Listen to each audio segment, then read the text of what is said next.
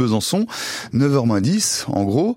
Et alors vous buvez peut-être un bon bol de lait pasteurisé. On va de nouveau s'intéresser à la vie de Louis Pasteur à l'occasion euh, du bicentenaire de la naissance. Il est né en 1822 au mois de décembre et on a décidé de, de faire cet été en sa compagnie. À travers vous, Sylvie Morel, directrice de Terre de Pasteur, à la maison Pasteur d'Arbois notamment, qu'il a vu travailler, passer ses vacances et, tant de moments de vie et de famille. Alors ce qu'il faut savoir, c'est que Pasteur travaillait sur le fameux vaccin contre la rage euh, depuis 1878, c'est-à-dire bien avant sa sortie, comme on dirait aujourd'hui, sa sortie officielle en 1885. Du coup, il a fallu des Kobe, comme on disait à l'époque, pas mal de Kobe, autrement dit des cobayes. Oui, tout à fait. Donc on va surtout parler aujourd'hui des, cobayes humains, hein, puisque au 19e, il n'y avait pas de protocole d'expérimentation euh, et, Pasteur, évidemment, était un petit peu gêné aux entournures euh, pour, pour les trouver. Hein. C'est-à-dire qu'on travaillait euh, essentiellement avec des animaux, par exemple, les animaux de laboratoire, quoi. C'était pas cher, ça se reproduisait bien, c'est un peu ce qui fait l'intérêt aussi du cobaye animal. Complètement. D'ailleurs, le cobaye a été introduit au 19e siècle et tout de suite il s'est imposé dans les laboratoires et du coup c'est resté dans le langage, hein, puisque aujourd'hui euh, être un cobaye, ça veut bien dire être un sujet d'expérimentation. Alors qu'aujourd'hui, on utilise plus de souris et draps que de cobayes dans les laboratoires. C'est clair, ça évolue. reste dans le langage. Et alors, comment il a fait Pasteur, sans protocole, pour trouver des cobayes humains? Eh ben voilà, c'était bien le problème. Donc euh, déjà dans un premier temps, il a créé une commission à l'Académie des sciences qui a regroupé euh, des, médecins de renom au cas où, au cas où si des personnes se présentaient, euh, eh bien cette commission pouvait prendre des, décisions hein, pour pour valider ou non l'expérimentation sur ces personnes. Et puis, euh, et puis il a fait d'autres euh, d'autres démarches un petit peu plus douteuses. Et en particulier, il a écrit une lettre à l'empereur du Brésil, Pedro II, en 84, où il lui demandait l'utilisation des condamnés à mort. Ah, et, euh, ah oui, oui. Donc c'était un petit peu limite. Hein. Bon, même si au 19e, hein, déjà la condamnation à mort était acceptée un peu par tout le monde, mais, mais pour autant, Pedro II a, a refusé.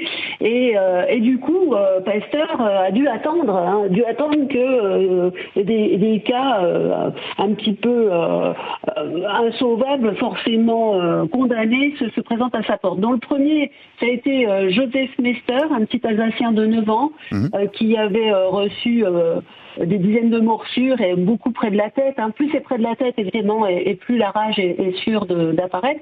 Mais attention, hein, au 19e, on savait très bien que c'était pas parce qu'on était mordu par un chien enragé qu'on allait déclarer automatiquement la rage. Par contre, on était sûr que si les symptômes apparaissaient, on était mort. Hein. Donc vous voyez un petit peu le dilemme.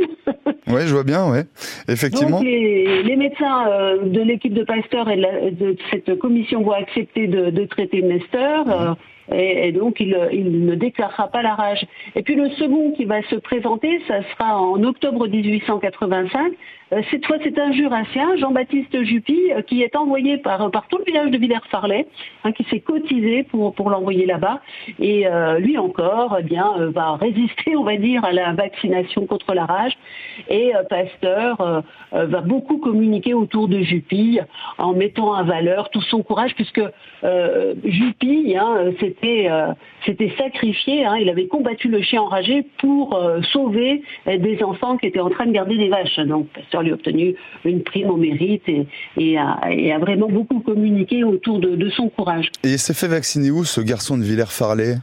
Alors toutes les vaccinations se sont déroulées à l'école normale supérieure à Paris. Hein. Pasteur, euh, je vous en reparlerai demain, hein, mais Pasteur avait besoin d'énormément d'animaux et donc d'une ménagerie hein, qui se trouvait euh, à Paris.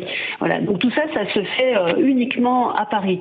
Mais il ne faut pas croire que tout s'est passé facilement. Hein. Il y a eu des ratés, et en particulier le 8 octobre 1888, un, un jeune garçon, Jules Rouillet, meurt à la suite de la vaccination.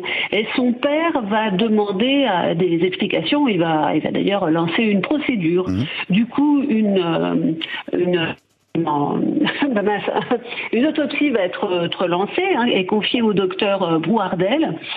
Et euh, à cette, cette, autopsie vont assister pour, euh, pour Pasteur, pour l'équipe de Pasteur, Adrien Loire, l'assistant de Pasteur, et le docteur Granchet, hein, qui avait mmh. participé à la vaccination. Et puis pour les, les opposants hein, à Pasteur, parce qu'ils sont très nombreux, eh bien on retrouve le médecin Rueff et puis un autre médecin qui s'appelle Clémenceau. Mais est-ce qu'on sait... Ah, Clémenceau, carrément. Est-ce qu'on sait si ce cas de, de, mortel, enfin ce cas mortel, on peut l'attribuer au vaccin, c'est-à-dire à la rage que contient le vaccin ou à la rage naturelle finalement? Est-ce qu'on a su trancher ça? Eh ben évidemment, et, c'est l'équipe de Pasteur hein, qui était la seule à pouvoir euh, dire si euh, euh, finalement le gamin était mort de la rage naturelle ou de la rage de laboratoire, qui a fait l'analyse. Donc vous voyez, c'était jugé parti, c'était pas quand même très net cette affaire-là. Et ils ont conclu que oui, sans nul doute, hein, le petit rouillé était mort de la rage du vaccin. Ouais, c'est-à-dire la dose de laboratoire que contient le vaccin. Une petite recommandation, oui, pardon. oui, oui, je finis quand même. Hein. Sauf que Brouardel, il avait conscience que si on mettait euh, sur le sur la scène publique cette découverte, eh bien c'était ça mettait ah, ça compromettait. la science, euh, ça compromettait la science pour les 30 ans à venir. Du coup, il a fait un gros mensonge et il a dit que le petit rouillé était mort euh, d'un choc dans les reins, d'une insuffisance rénale, et c'est ainsi que en fait ce procès s'est terminé par un non-lieu. Hein, J'adore cette histoire que vous nous racontez tous les matins. 9h 10. Merci Sylvie Morel. La petite recommandation du jour. Allez vite fait pour la route. Allez, il faut aller à Lons-le-Saunier et visiter l'appartement de Rouget de Lille, dont Pasteur avait inauguré la statue. Oui, Rouget de Lille, la Marseillaise évidemment, Tout à fait. originaire bah de Lons.